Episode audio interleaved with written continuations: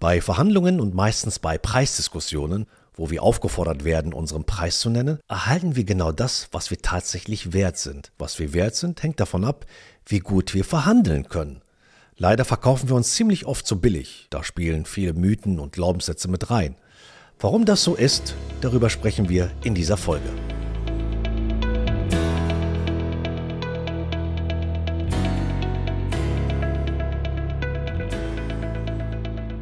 Bei Verhandlungen betrachte ich Henry Kissinger als Vorbild.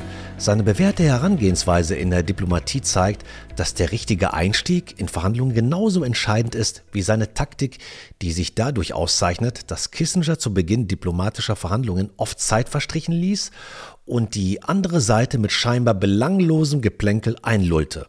Er schuf eine scheinbare Gelassenheit, um dann wenn die Frist für das Ende des Gespräches näher rückte, die andere Seite plötzlich mit einer Liste von Forderungen überfallen hat. Durch diese überraschende Vorgehensweise und das geschickte Timing erzeugte er eine Situation, in der die andere Seite nicht genügend Zeit hatte, um das Geschehen zu verarbeiten, und dies führte dazu, dass sie eher dazu neigten, nachzugeben, emotional zu reagieren und Fehler zu machen.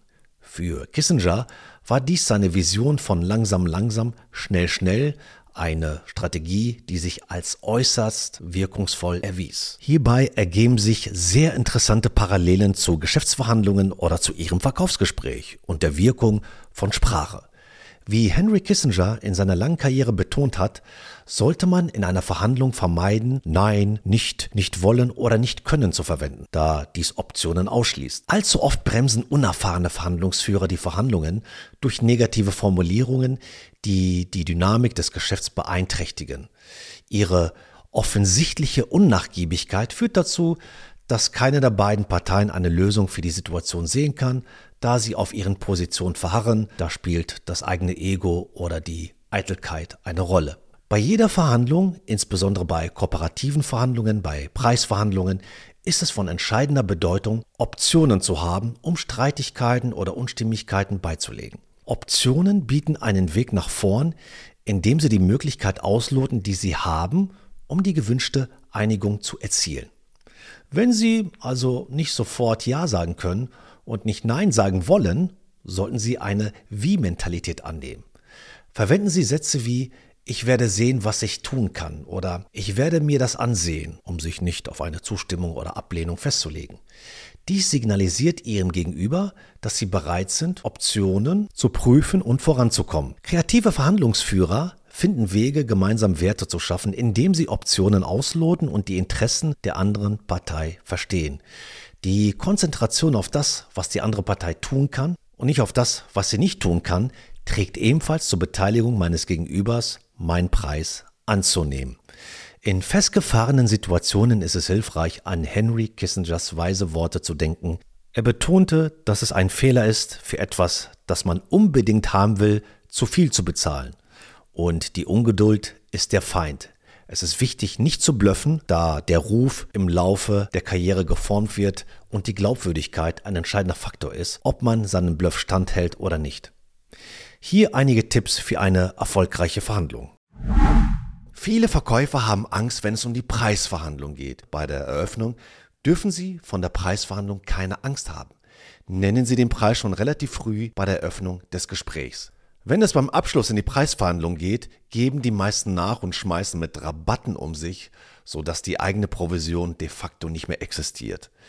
Sie haben damit einen glücklichen Kunden gemacht, aber sie bleiben selbst auf der Strecke. Wenn Ihr Kunde sich freut und Sie nichts verdienen, bleibt da immer ein bitterer Beigeschmack. Ein guter Auftrag ist der, mit dem Sie sich und Ihrem Kunden etwas Gutes tun. Außerdem sind Kunden, die ausschließlich über Rabatte bei Ihnen kaufen, keine tragende Säule Ihres Unternehmens. Den Kunden, den man ausschließlich über den Preis gewinnt, den verlehnt man natürlich auch sehr schnell über den Preis. Sehr viele Kunden kaufen aber nicht aufgrund des Preises bei Ihnen. Ihnen sind auch andere Parameter viel wichtiger.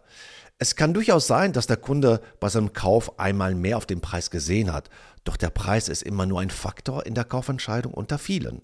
Es gibt jedoch Situationen, da geht es nur noch um den Preis und in diesem Fall geben Sie, wenn möglich, immer das erste Angebot ab, weil die erste Zahl, die auf dem Tisch liegt, das Denken und das komplette Ergebnis der Verhandlung beeinflusst. Dieser Preis, den Sie jetzt nennen, muss so hoch sein, dass er kurz vor der Unverschämtheit ist. Sie dürfen natürlich den Kunden damit nicht verärgern, aber Sie dürfen den Preis auch nicht so ansetzen, dass Sie der Leidtragende sind. Viele Deals enden in der goldenen Mitte, das haben Sie bestimmt schon mal gehört. Wenn Sie zuvor hoch angesetzt haben, liegt die Mitte permanent zu Ihren Gunsten. Das können Sie am besten tun, wenn Sie Ihren Preis auch begründen. Alles, was Sie begründen, klingt plausibel. Je besser der Grund ist, umso einfacher können Sie weiter vorgehen. Ein implizierter Grund sind krumme Preisnennungen. Nennen Sie immer eine krumme Zahl. Anstatt 2000 Euro nennen Sie 1994 und 79 Cent. Bei dem zweiten Preis denkt Ihr Kunde, dass Sie berechtigterweise bewusst Ihren Preis kalkuliert haben. Wie gesagt, sowas klingt immer plausibel. Reagieren Sie immer richtig bei Preisverhandlungen. Wenn Ihr Kunde einen viel zu guten Preis für Sie genannt hat, eine hohe Zahl, mit der Sie nicht gerechnet haben, dann dürfen Sie Ihr Interesse nie offen zeigen. Auch das Pokerface müssen Sie verhindern. Stattdessen lachen Sie einfach. Sie dürfen nie das erste Angebot annehmen. Nennen Sie nicht mal die Zahl des Kunden und gehen Sie zielgerichtet auf Ihre Zahl ein. Kosten auf einen lächerlichen Betrag reduzieren. Wenn Sie herausgefunden haben, dass Geld das wahre und einzige Hindernis ist, ist es ideal, den großen Geldbetrag in kleinere Beträge zu zerlegen. Mental wird Ihr Kunde das besser verkraften und wird offener für Ihr Angebot sein. Die meisten Verkäufer neigen dazu, den vollständigen Betrag zu sehen, den sie in der Preisverhandlung mit dem Satz Es ist zu teuer hören. Stattdessen können Sie die Differenz ansprechen. Sie nehmen den vollen Preis des Produkts und subtrahieren davon den annehmbaren Preis des Kunden. Wenn jemand eine Handtasche für 4000 Euro ausgeben will, die Handtasche jedoch 4500 kostet, dann sind nicht die 4500 das Problem, sondern die Differenz von 500 Euro. Sie können nämlich jetzt daran arbeiten, mit diesem Geldbetrag zu spielen. Geben Sie ihn in Ihren Taschenrechner ein und beziehen Sie Ihren Kunden damit ein. Lösen Sie das Problem, indem Sie mit Ihrem Kunden an einer Finanzierung arbeiten oder rechnen Sie gemeinsam eine Nutzungsrate aus. Das ist äh, Verkaufsmathematik. Nehmen Sie eine Formel, die diese Nutzungsrate darstellt. Ganz wichtig ist immer, dass Sie einen Taschenrechner benutzen, sonst zweifelt der Kunde an Ihre rechnerischen Fähigkeiten. Ein Kunde, der sieht, wie Sie die Zahlen in den Taschenrechner tippen, wird diese Zahl wahrscheinlich nicht in Frage stellen. Nehmen Sie unter keinen Umständen Papier zum Schreiben, um das Ganze per Hand auszurechnen. Nehmen Sie nun die Nutzungsdauer des Produkts und brechen Sie das Ganze auf die Monate, Wochen und schlussendlich auf die Tage herunter. Sie werden höchstwahrscheinlich Centbeträge erreichen. Sie werden damit erreichen können, dass Ihr Kunde einsieht, dass dieser Centbetrag pro Tag ziemlich lächerlich klingt. Was Ihnen hilft, ist die Reziprozität taktisch einzusetzen. Sie könnten zum Beispiel zunächst einen hohen Preisanker setzen und dem Kunden dann im Gespräch bei den Details entgegenkommen. Das bringt ihn in eine Situation der Verpflichtung. Wenn Sie direkt Ihr Pulver verschießen, indem Sie gleich am unteren Preisrand einsteigen, haben Sie keine Mittel mehr, um einzuwirken. Wenn Sie Ihrem Kunden etwas erfolgreich verkauft haben, wünschen Sie ihm viel Spaß damit, aber bedanken Sie sich nicht bei ihm. An dieser Stelle machen viele Verkäufer ihre so hart aufgebaute Augenhöhe mit einem Satz kaputt. Wenn sie sich bei ihrem Kunden bedanken, dann impliziert das, dass der Kunde ihnen seine Zeit schenkt. Das bedeutet, sie müssten ihm dankbar sein. Und genau das hat etwas von einem Bittsteller. Nicht er hat ihnen einen Gefallen getan, sondern sie ihm. Gerade wenn sie mit Heiterkeit und Fröhlichkeit ihrerseits nach dem Abschluss dem Kunden danken, bleibt ein fader Beigeschmack hängen und ihr Kunde wird misstrauisch. Solch ein Verhalten kann zum Ausdruck bringen, dass sie sich gerade eine goldene Nase an ihm verdient haben und irgendetwas anderes an der Sache ist faul. Kehren Sie diese Dynamik um, indem er Ihnen danken müsste. Sie könnten sowas sagen wie zum Beispiel, lieber Herr Meier, ich freue mich, dass Sie dem Ganzen positiv gegenüberstehen. Ich gratuliere Ihnen zu der Entscheidung, denn Sie haben die richtige Wahl getroffen. Sie möchten lernen, wie man verhandelt oder ganzheitlich verkauft? Besuchen Sie uns auf unserer Website lernensieverkaufen.de. Dort bieten wir neuerdings einen Kurs an, der Ihnen beibringt, von Grund auf zu verkaufen.